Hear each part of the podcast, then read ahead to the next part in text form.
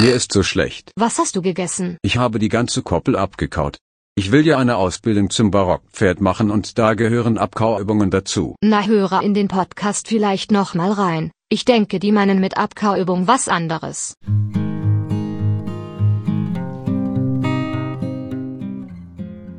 Hallo, liebe Hypomaniacs, ihr seid auf Trab, dem Podcast für alle Pferdeverrückten, Freizeitreiterinnen und Fahrerinnen.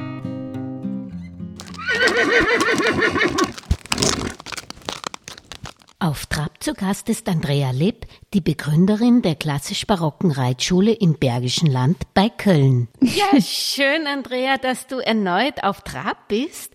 Und ich glaube, es kennen dich schon einige der Hörerinnen, aber es sind einige, viele dazugekommen.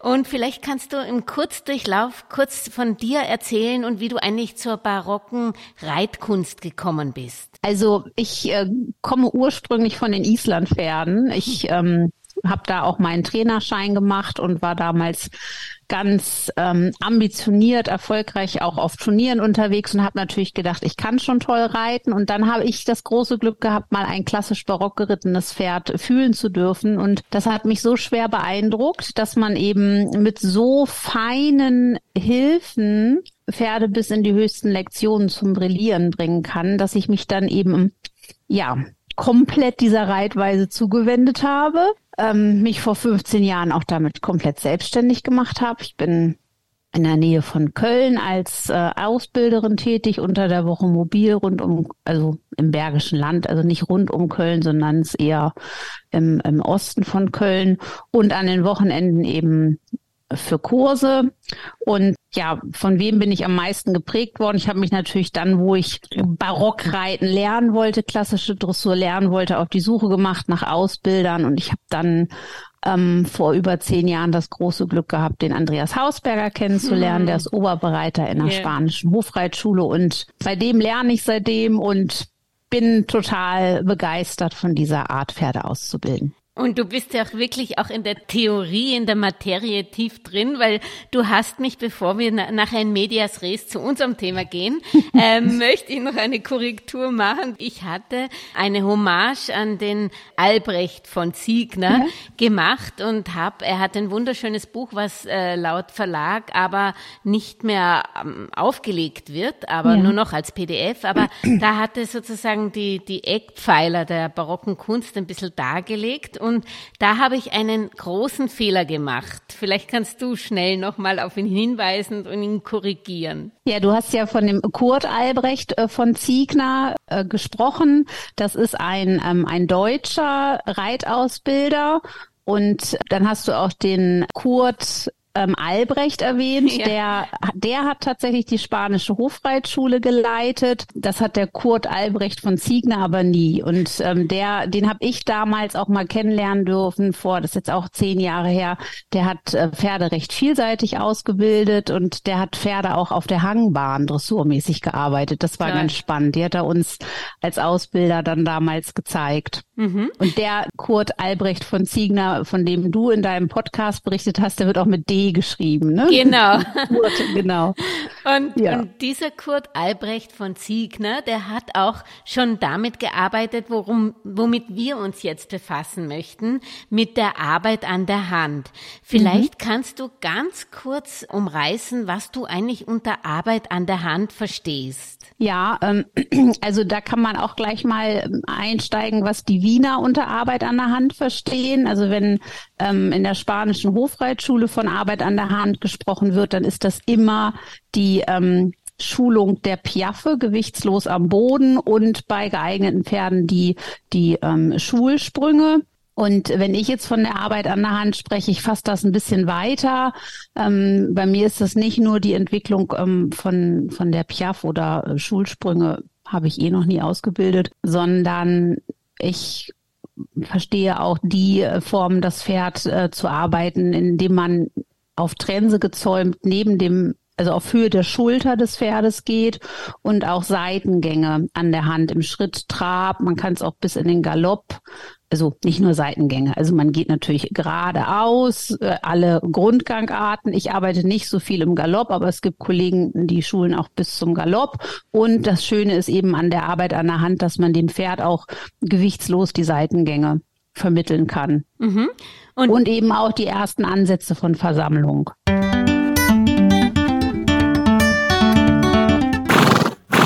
Und du machst es eigentlich schon die Ausbildung an der Hand oder machst du das erst mit ausgebildeten Reitpferden, dann die Arbeit an der Hand? Und was ist eigentlich der Sinn und Zweck? Das Stressfreie oder was ist, mhm. an, was ist vor allen Dingen der Grund dafür? Also das ist ja auch ein ich sag mal, eine, eine Besonderheit in der klassisch barocken Dressur, dass wir eben die Arbeit an der Hand als zusätzliches Element in der Ausbildung mit einbauen. Und mh, mm, das hat tatsächlich auch diesen, diesen stressfreieren Aspekt. Also es gibt Pferde, die lernen bestimmte Lektionen erstmal besser ohne aufgesessenen Reiter.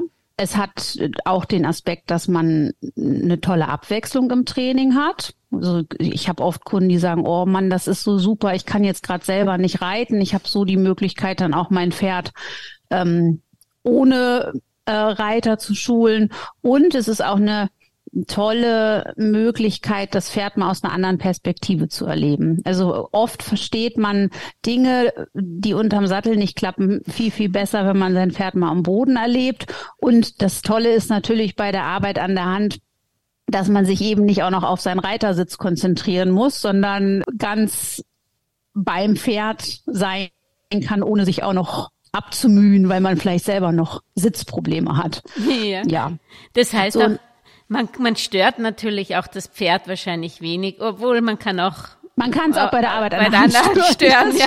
Aber man hat natürlich diese ganzen Balance-Themen, wenn man selber vielleicht noch nicht so versiert im ja. Sitz ist, die fallen dann natürlich weg. Und du hast kurz angesprochen, du machst das mit dem gezäumten Pferd. Vielleicht können wir kurz ja. durchgehen, welche Ausrüstung man bei der Arbeit an der Hand mitbringen sollte. Also wenn wir jetzt noch nicht Richtung Piaffe denken, dann brauchen wir erstmal eine, die ganz die gut sitzende Trense, die ich auch vom Reiten verwende. Eine normale Dressurgerte, so je nach Größe des Pferdes 1,10 Meter bis 1,20 Meter. Und ich empfehle auch immer eine lange Handarbeitsgerte noch, ähm, die wir auch später für die Piaf brauchen, die ist 1,70 die macht bei der normalen Arbeit an der Hand auch Sinn, weil es auch manchmal Situationen gibt, wo man ohne Verrenkungen an die Hinterhand des Pferdes kommen muss und dann ähm, über bestimmte Tuschierhilfen dem Pferd die gerade anstehende Übung etwas besser vermitteln kann. Mhm. Aber du arbeitest normal mit eben dieser längeren Dressurgerte, aber für genau. gewisse Übungen, also fürs Tuschieren, hast du dann eben in der Nähe noch die, die längere. Genau, Gerte. die lange äh, Gerte, genau. Also nur, also ausschließlich die Arbeit an der Hand mit dieser ganz langen Gerte zu machen, ist manchmal so ein bisschen mühsam. Mhm. Die sollte natürlich auch leicht sein und nicht, ähm, nicht mühsam in der Hand liegen, aber wenn man so eine halbe Stunde durchgeht, durchgehend an der Hand arbeitet, ist das angenehmer mit einer kurzen Dressur, also eine 1,20 Meter Dressurgerte. Mhm. Dann ja. habe ich gesehen auf den Fotos, du hast deine Pferde auch bei der Handarbeit bandagiert. Hängt es mit deinem Pferd zusammen oder weil es schöner ausschaut? Weil es schöner aussieht. Also sonst mache ich, das habe ich nur für die Fotos gemacht. Also ich bandagiere sonst tatsächlich so gut wie nie. Also okay. Äh, ich, ich ähm, ich habe das tatsächlich nur für die Fotos gemacht und ich mache schon bei bei der, ähm, aber nicht bei der Arbeit an der Hand, weil da hat man ja nicht solche hohen Tempi, wie man wie wenn man jetzt reitet. Bei jungen Pferden mache ich schon Beinschutz äh, dran, manchmal, wenn die sich vielleicht noch irgendwie ungeschickt bewegen. Mhm. Aber man sollte ja nicht immer Beinschutz dran machen. Da gibt's ja auch Studien, dass das für die Pferde eher gefährlich ist, weil sie eben auch an den Beinen durchaus zu viel Wärme entwickeln. Mhm. Aber für Fotos und fürs Schönaussehen mache ich das okay. Es ist wahrscheinlich auch zum Teil, ich weiß nicht, ob man an die Stellen auch touchieren muss, da kommen wir dann später dran, es sind vielleicht auch so Beinschutze, können ja auch vielleicht störend sein. Genau, total. Also, mhm. also äh, hinten würde ich niemals äh, Beinschutz dran machen. wenn ich touchieren möchte und wenn wir später Richtung Piaf arbeiten, darf da überhaupt gar kein Beinschutz dran sein, weil da muss ich ja da hinten mhm. zwischen Sprunggelenk und Fesselgelenk ja. touchieren.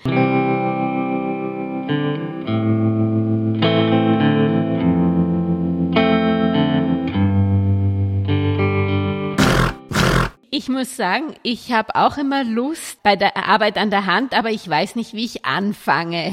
Ja. Ähm, wie baut man denn sozusagen eine, eine gute Stunde oder Viertelstunde, keine Ahnung, wie lang man Hand, Arbeit an der Hand macht, wie baut man die am besten auf? Also wichtig ist erstmal, dass man sich klar macht, dass Arbeit an der Hand heißt, dass ich das Pferd wirklich anfange zu schließen, also Richtung Versammlung arbeite. Ich sehe immer wieder Leute, die meinen, wenn sie irgendwie so mit schlappernden Zügeln neben dem Pferd in irgendeiner Position dahergehen, dass das Arbeit an der Hand ist. Also das Pferd sollte am Zügel gehen, durchs Genick mit einem ausreichenden Zug nach vorne, also genauso wie wenn wir reiten.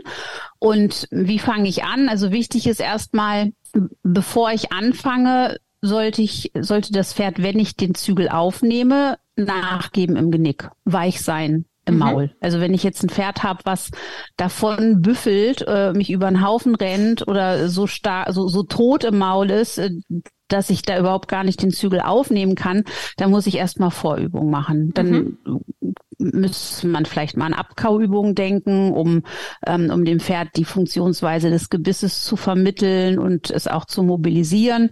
Ähm, oder wenn es vielleicht ganz unerzogen ist, muss ich vielleicht nochmal ganz weg von der Arbeit an der Hand und erstmal Vorübungen machen. Ähm, wie Schritt führen, anhalten, abparieren, solche Dinge. Also das muss funktionieren als, als Vorbedingung. Mhm.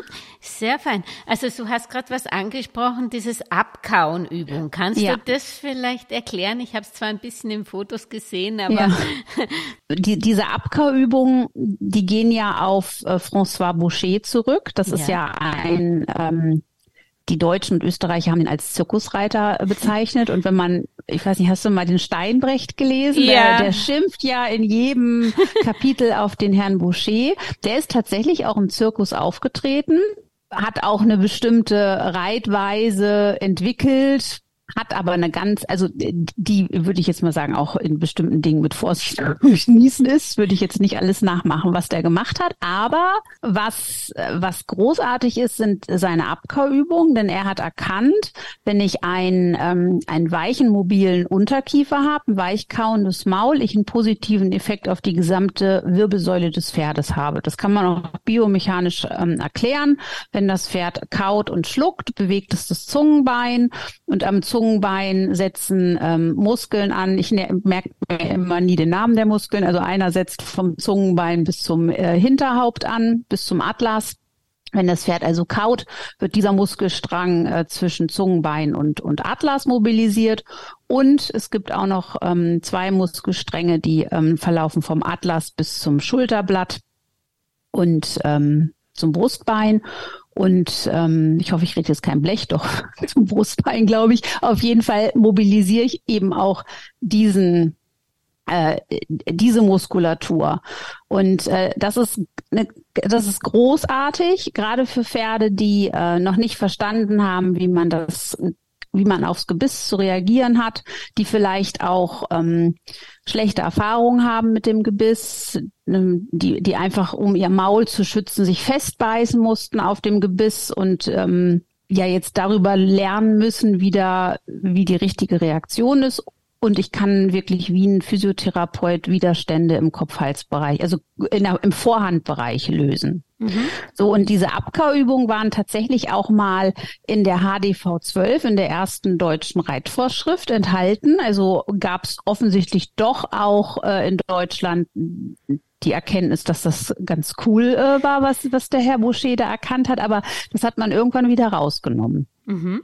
Und wie ja. macht man das genau? Also man stellt sich vor, ähm, Pferd und sp ja. spielt mit dem Gebiss rechts und links oder wie kann nee, man es erklären? Spielt, nee, also man, man stellt sich vors Gebiss, um, äh, vors Pferd und hebt das Gebiss an. Ja. An den Trensenring und ähm, lässt es so lange angehoben, bis das Pferd die gewünschte Reaktion zeigt. Also es ähm, muss dann kauen mhm. und leicht werden. Also mhm. es gibt ja auch Pferde, die, die kauen und trotzdem mit fünf Tonnen auf der Hand liegen. Und in dem Moment, wo das Pferd das richtige Verhalten zeigt, also dieses weichkauende Maul, ohne sich auf die Hand zu legen, dann lasse ich das Gebiss wieder sinken. Mhm.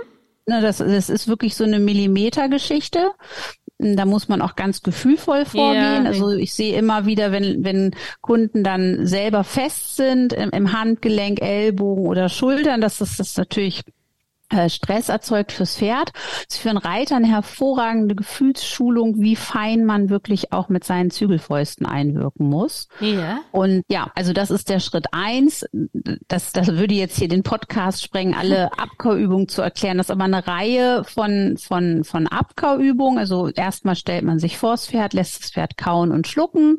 Dann mobilisiert man es seitlich im Kopf-Hals-Bereich. Also auch mit mehr Stellung, als man das ähm, unterm, unterm Sattel machen würde. Also es geht da wirklich um Flexion, um, um, um Beseitigen von Widerständen im Hals, immer bei diesem weichkauenden Maul. Wenn das Pferd aufhört zu kauen, hebe ich das Gebiss wieder an mhm. und warte, bis das Pferd das gewünschte Verhalten zeigt. Also was man nicht machen darf, ist dann hektisch werden, wenn das Wegfallen. Pferd sich dann totstellt ne, und nicht reagiert, dass man dann anfängt, das wirklich dieses Ablockern zu machen, sondern man lässt das Gebiss wirklich so lange oben, bis das Pferd reagiert. Mhm. Das, wie gesagt, das ist eigentlich eine Vorübung. Das machst du natürlich nicht bei jeder Arbeit an der Hand, nur wenn man halt wieder merkt, dass sich das Pferd praktisch ins Gebiss wieder verbeißt, oder? Genau, also ich mache es auch gar nicht mit allen Pferden. Also ja. ich, ich mache es, also jetzt so ein, so, ein, so ein junges Pferd, zum Beispiel mein, mein, mein Lipizzaner, mein, mein Troja, der, der, ähm, der kommt ja aus der Hofreitschule, der, den habe ich ja fünfjährig ähm, in Wien gekauft und der hatte keine der war total fein geritten, der hatte keine Probleme. Ja. Äh, ne? Also da muss man auch nichts machen. Der hatte dann mal ein Jahr später tatsächlich im Atlas Probleme, weil er immer so gerauft hat mit einem Kumpel auf dem Paddock, also so Halfter-Ziehspiele. Also yeah. der hatte kein Halfter drauf, aber Wallache können ja auch ohne Halfter sich äh, schön yeah. gegenseitig ausrenken. Mit dem habe ich dann auch mal eine Zeit lang Abkauübungen gemacht, um eben diesen verspannten Atlasbereich wieder zu mobilisieren. Mhm.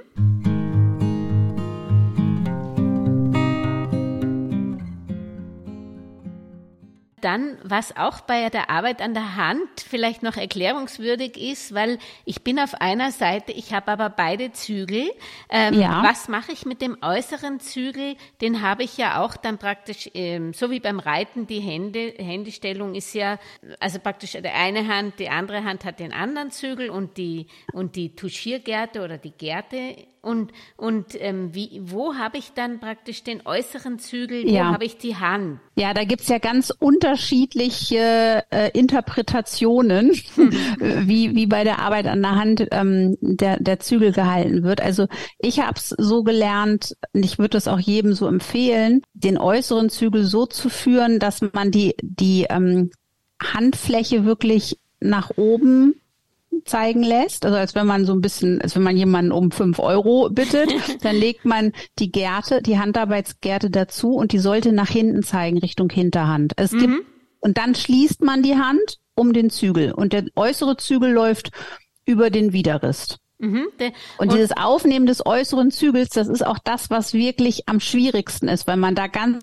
schnell bei verkrampft und man muss ja mit der äußeren Zügelfaust weich führen können, wenn ich später mal ein Renvers führen möchte zum Beispiel oder ein Travers, dann wird das ja, dann wird ja der alte innere äh, Zügel äh, der der äußere Zügel und beziehungsweise der äußere Zügel wird der innere und da muss ich eben mit dieser äußeren Hand wirklich weich führen können. Mhm. Und das ist auch so ein bisschen Übungssache und da kann ich auch jedem immer nur auf die auf den Weg geben, wenn man merkt, dass man verkrampft bei der Arbeit an der Hand, gerade mit der äußeren Zügelfaust, dass man sofort eine Pause macht und sich wieder entspannt. Das sieht immer so einfach aus bei jemandem, mhm. der es kann. Das ist es aber nicht, weil es ist so ein bisschen auch eine abartige Körperhaltung, weil man dreht sich ja in Bewegungsrichtung. Mhm. Ne, genau, du machst es jetzt auch schon mal so mit und soll dabei noch locker sein in der Schulter. Und man, das bringt wirklich, wenn man, wenn man in Bewegungsrichtung schaut, einen Zug auf die äußere, auf die eigene äußere Schulter. Und da mhm. muss man auch gnädig mit seinem Körper sein, wenn man merkt, dass man verkrampft, dass man eine Pause macht. Also dann nicht noch fünf Runden weitergehen und so Betonfäuste bekommen, yeah. sondern dann Pause machen, nochmal neu anfangen. Da, da habe ich nämlich noch eine Frage. Man sieht oft, dass die diejenigen, die das ausprobieren, mit der äußeren äh, Führhand quasi auf dem Widerrist oder irgendwo sich abstützen. Das soll wahrscheinlich nicht sein, dass man das Pferd da berührt mit der äußeren Hand. Der also es, es gibt tatsächlich auch Kollegen, die so führen mit der Hand da oben.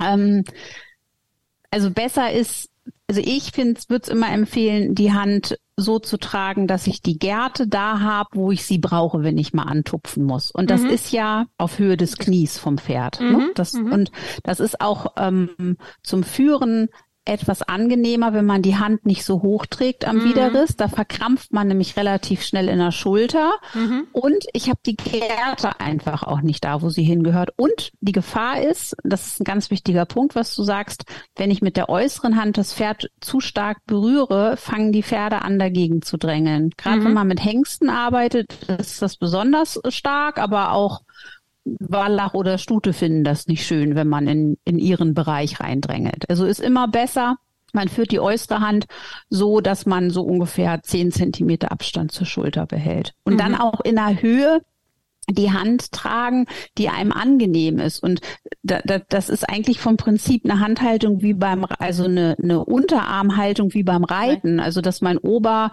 äh, und mein Unterarm so eine Winklung von ungefähr 90 Grad haben. Wenn ich das zu hoch trage, dann mhm. spanne ich mich in der Schulter. Mhm. Das dürfen wir ja nicht. Nein.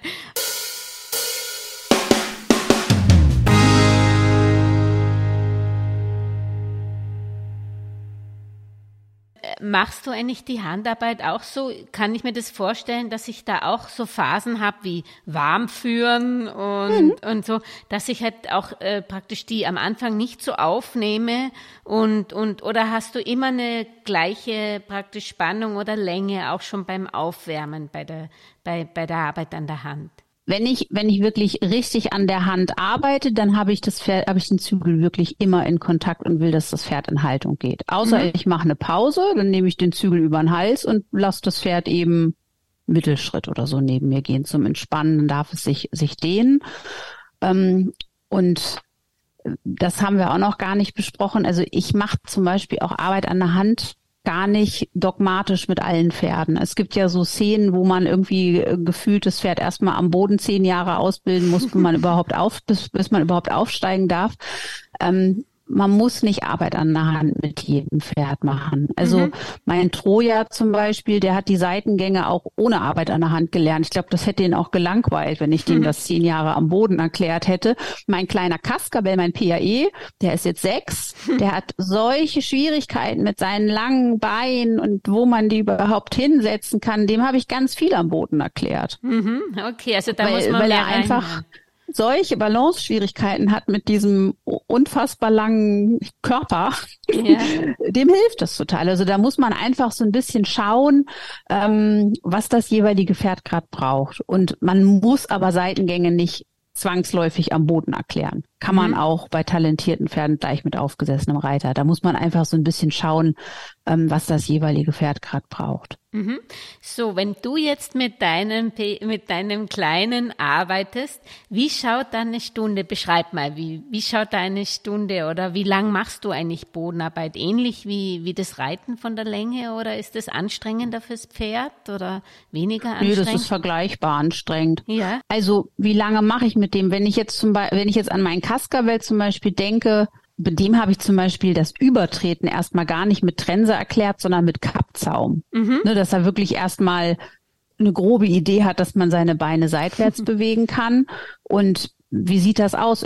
Dann mache ich vielleicht Arbeit an der Hand an der Trense und dann kann ich ja auch aufsteigen danach und reiten. Das mache ich auch mit dem. Also mit dem habe ich jetzt zum Beispiel auch Abkauübungen vorher gemacht und dann reite ich den vielleicht noch 20 Minuten.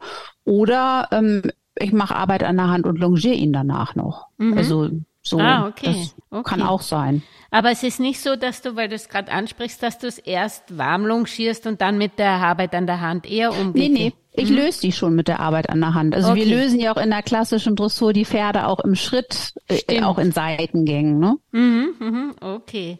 Und also, natürlich bei so einem jungen Pferd eben auch immer gut darauf achten, dass man natürlich Pausen macht. Ne? Also ja. der Cascabel ist ein gutes Beispiel. Der konnte am Anfang, äh, der konnte nur zwei Meter seitwärts und dann braucht er eine Pause, weil das sowohl körperlich als vom Kopf her viel zu anstrengend war. Und beim Troja, bei dem Lipizzaner, der hat gleich gesagt, wo ist denn das Problem? Ich mache gleich eine lange Seite. ja, da muss ich habe das schon bei meiner Mama im Bauch gemacht, so ungefähr. Okay, also manche sind begnadeter, manche Total. weniger.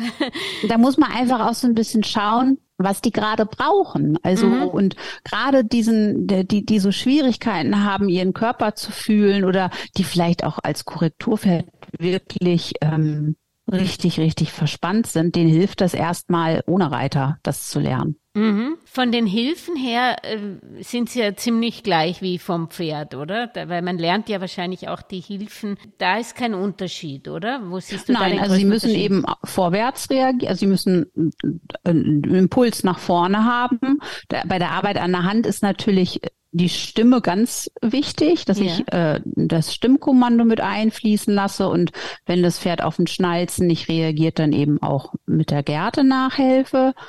Ähm, meine Körpersprache ist ganz wichtig bei der Arbeit an der Hand. Die ist das A und O. Ich muss nach vorne schauen. Ich ähm, muss mich gut aufrichten. Also muss ich beim Reiten ja eigentlich auch nach vorne schauen, aber da kann man es ja noch so ein bisschen kaschieren. Bei der Arbeit an der Hand fliegt einem eine falsche Körpersprache äh, kolossal um die Ohren, weil man dann keine vernünftigen Linien mehr führen kann. Mhm. Und das finde das immer ganz lustig, wenn Kunden bei der Arbeit an der Hand nach unten schauen, weiß ich auch immer genau, das tun die beim Reiten auch. Und es hilft einem natürlich auch fürs eigene Reiten, das Erlebnis, ne, dass man, ja. was das für einen Effekt hat, wenn ich vernünftig nach vorne schaue, wie schön dann die Linien werden und wie viel mehr vorwärts ich betone und ja. vorwärts, aufwärts ich auch betone, wenn ich mein Kinn und mein Brustbein vernünftig trage. Mhm. Also insofern ist es eigentlich auch eine gute Übung für den Reiter, um sich wieder ein bisschen zu korrigieren und eben auch die Körperspannung und ähm, wieder ein bisschen zu, zu, zu ja, Absolut. zu beobachten, ob man da ja. eigentlich genug Spannung hat oder genug. Ja, total. Mhm. Oder vielleicht auch zu viel zu, oder, oder, zu wenig. Viel, ja. ne? Also mhm. ich habe gestern eine Kundin gehabt, die hat äh, ihre Stute, das war eine Longierstunde, aber das sind ja die gleichen Themen. Und diese Stute, die ist eher so ein bisschen phlegmatisch unterwegs. Und die Kundin hat mit so einer ganz weichen Körperspannung gearbeitet. Hm. Und da muss ich einfach schauen, was ich gerade für ein Pferd habe. Wenn ich Energie zuführen muss, dann muss ich eben vielleicht ein bisschen strammer werden von der Körpersprache. Und wenn ich so einen explosiven Turbolader habe, dann muss ich eben etwas weicher sein von der Körpersprache. Und das, äh, dieses Erleben, ähm, wie ich mit meinem Energielevel spielen kann und muss, ist ähm, toll bei der Arbeit an der Hand und hilft mir natürlich auch als Reiter. Da ist es ja genau dasselbe. Wenn ich auf so einem 1000 PS äh, Lipizzaner sitze und selber angespannt bin, dann habe ich vielleicht dann noch mehr Energie und möchte aber ein bisschen weniger Energie haben. Also das mhm. ähm, hilft einem total. Ja. Auch fürs Reiten. Du hast gesagt, es ist natürlich Schritt, ist grundsätzlich eine sehr, sehr wichtige ähm, ja. Tempi-Art, aber das ist wahrscheinlich so die Hauptgangart auch bei der Arbeit auf, an der Hand oder Trab oder äh, sind Übergänge, übst du viel Übergänge an der Hand? Auch. Ja, auch. ja. Also wenn die, wenn was, also wenn die in dem Moment, wo die Pferde äh, die die Übung im Schritt verstanden haben, gehen wir auch in Trab. Mhm. Das ist ähm, das ist ganz ganz äh, wichtig und ähm, was muss das Pferd erstmal am Anfang lernen? Ähm, sich an den Zügel zu stellen, gleichmäßig nach vorne mitzugehen in Haltung. Dann fange ich an mit ein bisschen seitwärts und ich fange aber dann auch schon an mit Schritt Trab. Ne? Mhm. Also da, die müssen dann ja schon relativ versammelt traben, sonst komme ich ja nicht mit. Mhm. Und ähm, das, das äh, ist natürlich für die Pferde dressurmäßig sehr herausfordernd, ne? dass sie dann in diesem langsamen Tempo mit dem entsprechenden Vorwärts, also der Körperspannung auch äh, das halten müssen. Und deswegen macht man am Anfang bei ungeübten Pferden auch noch nicht zu lange Streckentrab. Mhm. Kann also, kann durchaus sein, ähm, dass man vielleicht erstmal nur, da kann ich jetzt auch wieder mein Cascabel erwähnen, mit dem mache ich nur ganz kurze Schritt-Trab-Sequenzen, weil mhm. der einfach aber auch dieses Schließen braucht. Ne? Der ist so lang und schlaksig und ähm, der braucht auch so ein bisschen mehr Energie, so einen positiven Spannungsbogen und mit dem sind diese, ist dieses Antreten, dieses Antraben und wieder zum Schritt parieren, ähm, ganz, ganz toll für seine, ähm, ja, für seine Körperspannung und seine, seine Hankenbeugung. Mhm. Weil das, das äh, braucht er ja in seiner Schlagsigkeit noch. Jetzt hast du schön beschrieben eigentlich, für was die Handarbeit noch gut ist, für die Versammlung. Weil wenn ich ja. auf dem Pferd drauf sitze und es hat ein, dann muss ich mich erstmal mit dem Sitz konzentrieren, dass ich ihn mit dem Sitz im Tempo runterbekomme. Da tue ich ja. mich natürlich an der Hand auch leichter gegenüber dem genau. Pferd. Genau. Und ich kann dem Pferd überhaupt mal wahrscheinlich erstmal lernen, dass es auch äh, untertourig gehen kann. Ja, genau. Aber untertourig, das ist natürlich die große Gefahr. Gefahr ne? ja. Also ähm, langsam heißt ja nicht automatisch versammelt. Ja. Man merkt das relativ schön, wenn man die das erste Mal antraben will in diesem ruhigen, versammelten ja. Tempo und die versuchen nach vorne wegzuschießen, dann haben die noch überhaupt gar nicht die Kraft, das zu halten, dieses versammelte Tempo. Und dann muss man natürlich sofort wieder abparieren. Ne? Also mhm. dann äh, ist es vielleicht auch noch zu früh. Ne, mhm. wenn, wenn man merkt, die rasen einem davon, dann muss man noch mal einmal einen Schritt zurückgehen und vielleicht noch mal ein bisschen ähm, im Schritt arbeiten, vielleicht auch noch mal an die Longe, ne? Mhm. da noch mal das Vorwärts üben. Ähm, auf jeden Fall darf man bei der Arbeit an der Hand nicht hinter seinem Pferd herflügen. Also mhm. wenn wenn wenn es ne, wenn ich wenn es noch nicht äh, dieses ruhige versammelte Traben kann, dann muss ich eben noch mal in mich gehen und nochmal überlegen, ob ich noch ein paar andere Ausbildungsschritte ähm, einbauen kann. Oder man kann eben auch wirklich, wenn es dann so losschießt, einfach sofort wieder abparieren und Schritt gehen und nochmal Halt machen. Mhm. Dass man einfach dieses langsame Antreten übt. Mhm. Jetzt ein bisschen schauen. Jetzt hast du noch was Wichtiges bei der Arbeit an der Hand äh, angesprochen ist, wo stehe ich genau? Immer in Schulterhöhe oder wo stehe ich genau? Ähm, ich stehe auf Schulterhöhe und das Pferd geht mm, mit der, mit der Nase ganz leicht vor meiner Schulter. Mhm. Also das ist eine ganz wichtige, ganz wichtiger Punkt, ähm, woran ich auch erkenne, ob das Pferd ausreichend nach vorne zieht ja. oder vielleicht auch wegrennt, ne? Wie jetzt mhm. beim Trab, ne? Wenn es mich überholt, dann ist es falsch. Also wenn es hinter mir herschleicht, ist es aber auch falsch. Also ein guter, ähm, ein guter Merksatz ist, dass man das Pferd immer äh, mit, mit der Nase so leicht vor der eigenen Schulter behält. Mhm. Und dann haben wir noch einen Punkt ausgeklammert, ist das Tuschieren. Was ja. und wann tuschierst du? Wenn es nötig ist. Also wenn wenns Pferd zum Beispiel auf ein schönes Stimmkommando willig mitgeht, dann touchiere ich gar nicht. Mhm. Wenn es ähm, sagt, habe ich nicht verstanden, oder es ist ja total anstrengend, was du jetzt hier gerade mit mir machst, dann touchiere ich natürlich, bis es wieder zieht. Und ich touchiere auch dann, wenn ich zum Beispiel Seitengänge äh, entwickle und ich merke, dass das Pferd bestimmte Bewegungsabläufe nicht gut ausführt. Mhm. Dann helfe ich über das Tuschieren, dass das Pferd den richtigen Bewegungsablauf lernt. Also nehmen wir mal ein Korrekturpferd, was vielleicht angewöhnt, sich angewöhnt hat, die Zehen im Sand zu schleifen. Solche gibt's ja, diese ganz, ganz yeah. verspannten armen Dinger. Ähm, da kann ich wirklich über ein Tuschieren ungefähr am Fesselkopf dem Pferd vermitteln, dass es das Hinterbein wieder mehr in die Luft bewegen kann, dass mhm. man wirklich abfußt und winkelt. Mhm äh, in den in den äh, großen Gelenken der Hinterhand. Oder ähm, ich sehe beim beim Übertreten, dass ein Pferd ähm, im Sprunggelenk nicht richtig winkelt und das Bein so holzbeinmäßig äh, vorführt, dann touchiere ich ein bisschen am Sprunggelenk, wenn, weil ich da mehr Winklung haben möchte. Also man mhm. lernt über die Arbeit an der Hand auch ganz toll das eigene Pferd zu beobachten. Mhm. Und wann tuschierst du an der Gruppe oder gibt's da, weil man das auch hin und wieder sieht? Gar nicht. Gar nicht, okay. ich, ich tatsächlich gar nicht. Also ich weiß, gibt's ja einmal, um die Gruppe reinzuholen, yeah. ähm, das Tuschieren da. Ähm, Mache ich gar nicht. Äh, und es gibt ja auch ähm, manche, die, die ähm, die äh, für die Piaf an der Krupp touchieren.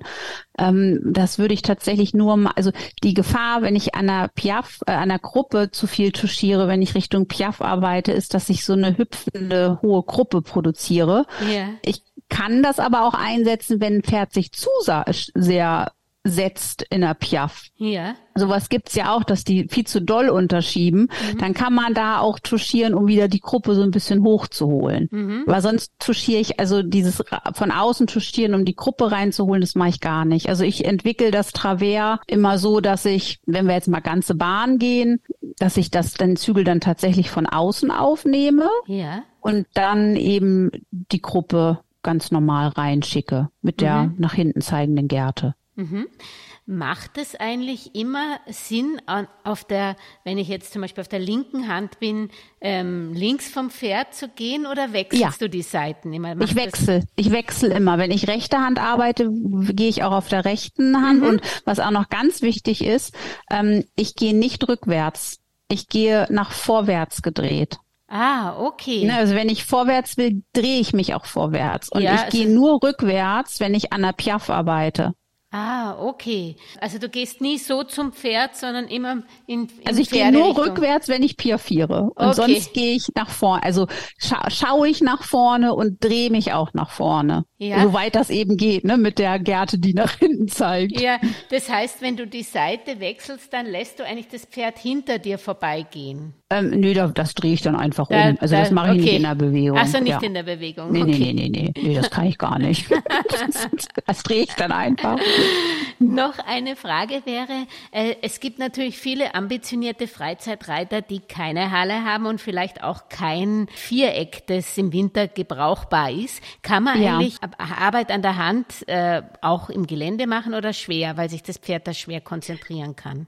Na, das Konzentrieren finde ich gar nicht so schwierig, aber mir, mir fehlt ja die Bande. Also äh, gerade wenn ich jetzt ein Pferd an den Zügel stellen möchte, möchte ich es ja auch am Zü, also zwischen meinen Hilfen gerade richten und dafür brauche ich eine Bande. Also was ich mir im Gelände vorstellen könnte, ist vielleicht so ein bisschen übertreten, sowas, oder dass ich vielleicht dann optisch mir vielleicht, keine Ahnung, einen Weg suche, wo vielleicht ein Zaun ist. Da Ja. könnte das vielleicht funktionieren, aber man braucht auf jeden Fall die optische Begrenzung. Nicht nur die optische Begrenzung, sondern auch eine reale physische Begrenzung Ja, wenn man es wenn man's reell machen möchte, weil sonst flutscht einem das Pferd tatsächlich ja, die mit Korrektheit ist, Körperteilen. schwierig, ja. Genau. Und, und Weg. wie äh, verwendest du eigentlich in der Bahn auch, ich weiß nicht, Pylonen oder Stangen oder hat es da bei der Handarbeit eigentlich nichts zu suchen? Mache ich gar nicht. Mhm. Mhm, Okay. Ähm, vielleicht können wir zum Abschluss noch die hohe Schule machen und stellen uns jetzt mal vor, wir möchten gerne mal in in Richtung Piaf arbeiten. Erstens, ähm, welch, äh, bei deinen Schülern, wem, wem sagst du, okay, du bist soweit, was sollten sie schon mitbringen und wie baut man eine Piaf auf? Ja, die sollten natürlich erstmal mein Buch Piaf an der Hand Ja, das sowieso. Was muss ein Pferd können, um Richtung Piaf zu denken? Also erstmal kann man schon mal jedem sagen, fangt nicht zu spät an. Ähm, viele fangen wirklich viel zu viel zu spät an mit äh, mit der Arbeit an der Piaf, weil sie sich an den ähm, an den Turnierklassen orientieren und da ist ja die äh, Piaf eben erst bei den, ähm, ich glaube ab Intermediär 1 ist die Piaf äh, dann gefragt und manche fangen dann wirklich erst an, wenn sie schon auf dem hohen M-Niveau sind oder auch schon äh, in den leichten S-Prüfungen unterwegs sind, da erst an der Piaf zu arbeiten. Das ist viel zu spät. Ähm, in Wien werden die jungen Hengste nach der, nach dem Abschluss der Remontenschule anpiafiert. Also dann sind die ein bis anderthalb Jahre unterm Sattel und können alle Grundgangarten im vernünftigen Takt in korrekter Anlehnung bei schwingendem Rücken. Ähm, und dann fängt man an, die Pferde an der Hand zu arbeiten in Richtung Piaf. Also relativ früh. Und dann gibt man den Pferden aber Jahre Zeit, bis sie eben in dieser schwierigen Lektion brillieren. Also die Zeit braucht man auch. Es ist ja äh, die höchste Dressurlektion. Und ähm, da sollte man den Pferden auch die Zeit geben. Wichtig ist, dass man diese Grundschule abgeschlossen hat. Also wenn ich mein Pferd nicht vernünftig auf dem Zirkel traben kann äh, und aussitzen kann bei schwingendem Rücken, dann brauche ich nicht Richtung Piaf denken, zu denken. Mhm. Das ist so. Und dann ist es auch empfehlenswert, es tatsächlich an der Hand erstmal beizubringen. Das ist tatsächlich mein, meine Empfehlung, weil die Pferde lernen es natürlich viel, viel leichter ohne aufgesessenen Reiter. Und dann nimmt man später den Reiter hinzu. Ja, vielleicht können wir da äh, die Basisarbeit der Piaf, vielleicht die ersten zwei Schritte, die du machst. Und dann, wenn ich richtig verstanden habe, du gibst ja Online-Unterricht. Da könnte ja. man ja selbst, äh, wenn man in einem, manche Hörerinnen sitzen in Amerika, äh, ja. die könnten, theoretisch könnten sie ja da bei dir auch äh, weiter dann die Schulung machen. Ja, ja, das ist ja was, was äh, die Corona-Zeit als Positives gebracht ja. hat, ne? dass man tatsächlich jetzt Online-Unterricht macht und den Reitlehrer online in die Reithalle schaltet. Das stimmt. Ja, das biete ich auch an. Also wie fängt man an? Ähm, Richtung Piaf an der Hand zu arbeiten. Da haben wir jetzt auch ein bisschen andere Ausrüstung. Also das Pferd, ähm, wir brauchen Ausbinder, nicht um das Pferd zusammenzuschnüren, sondern ähm, um um dem Pferd einen seitlichen Rahmen vorzugeben. Also der Ausbinder ist am Anfang ganz, ganz, ganz lang verschnallt und wird erst mit zunehmender Fähigkeit der Versammlung kürzer geschnallt. Aber ich würde jedem wirklich ans Herz legen, äh, diese Ausbinder hinzuzunehmen, weil man eben das Pferd einfach seitlich führt. Mhm. Und ich kann es nochmal erwähnen, es ist nicht dazu da, um das Pferd zusammenzustüren. Ja. Ähm, ich brauche äh, entweder einen Longiergurt oder einen Sattel, um die Ausbinder zu befestigen. Ich brauche meine Trense und ich brauche einen gut sitzenden Kappzaum, den ich über die Trense verschnalle. Mhm. Und am, äh, ich führe das Pferd am Kappzaum und die Ausbinder sind natürlich in den Trensenringen. Erstmal ganz lang verschnallt. Ähm, dann, da gehe ich rückwärts, wenn ich an der Piaf arbeite und die Vorübungen sind erstmal, dass ich das Pferd abstreiche mit der Tuschierpeitsche. Es darf keine Angst haben vor der Gerte. Ähm, dann tippe ich es mal im Stand an, dass es hinten abfußt.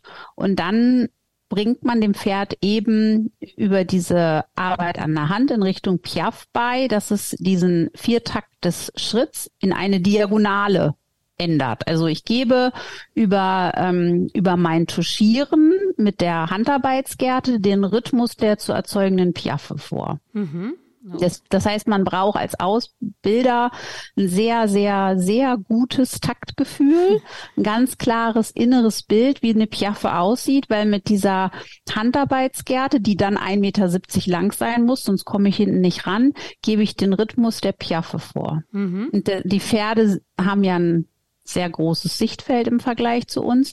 Die nehmen natürlich diesen Rhythmus der Piaffe wahr, den ich mit der Handarbeitsgerte vorgebe und versuchen sich anzupassen. Es ist eigentlich auch relativ einfach, die ersten diagonalen Tritte mhm. äh, auszulösen. Mhm. Und dann macht man das wirklich ganz, ganz kurze Sequenzen, also zwei lange Seiten am Anfang, mhm. nicht mehr. Okay, damit hätten wir mal die Basis. Ich glaube, das ja. muss man erstmal verarbeiten und wirklich korrekt durchführen.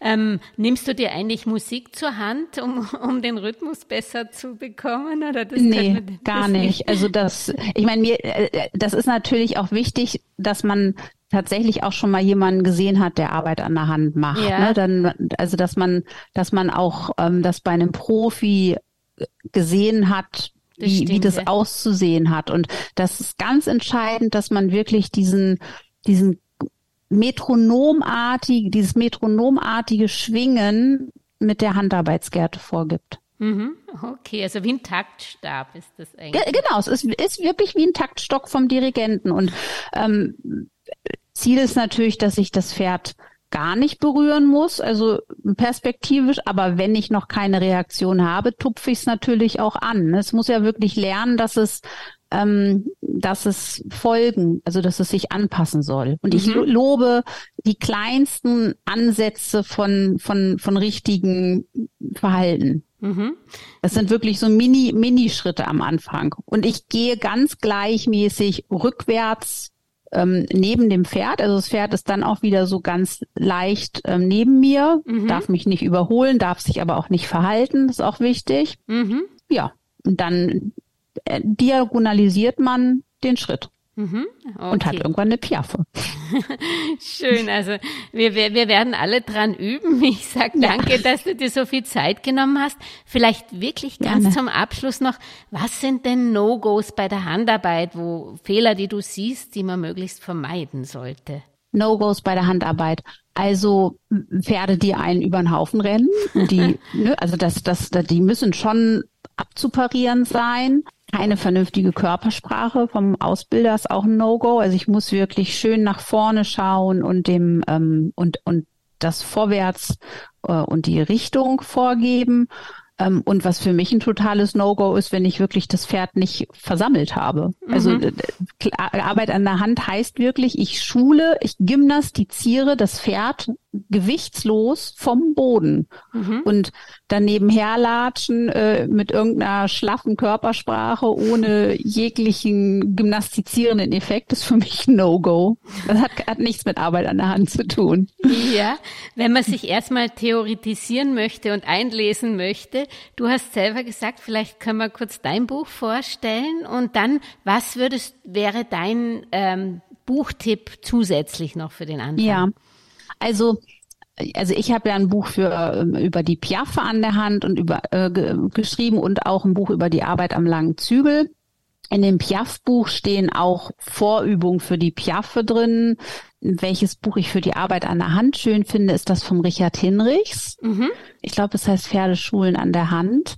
Ja, und sonst, die Sonja Weber hat auch ein Buch über die Arbeit an der Hand geschrieben und auch die Katrin Reuter. Ich habe die selber nicht gelesen, aber die sollen auch sehr, sehr schön sein, die Bücher. Mhm. Gut, Andrea, ja. sage ich herzlichen Dank nochmal. Es war uns wieder ein Vergnügen und wir finden sicher nochmal ein drittes Thema zusammen. Alles, ja, da würde ich mich freuen. Alles Gute an deine beiden Pferdis auch. Ja, danke. Tschüss. Tschüss.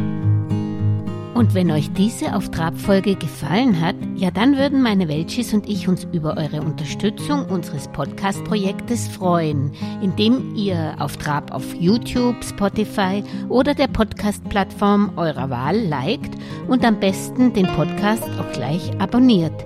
So könnt ihr auch keine Folge mehr verpassen.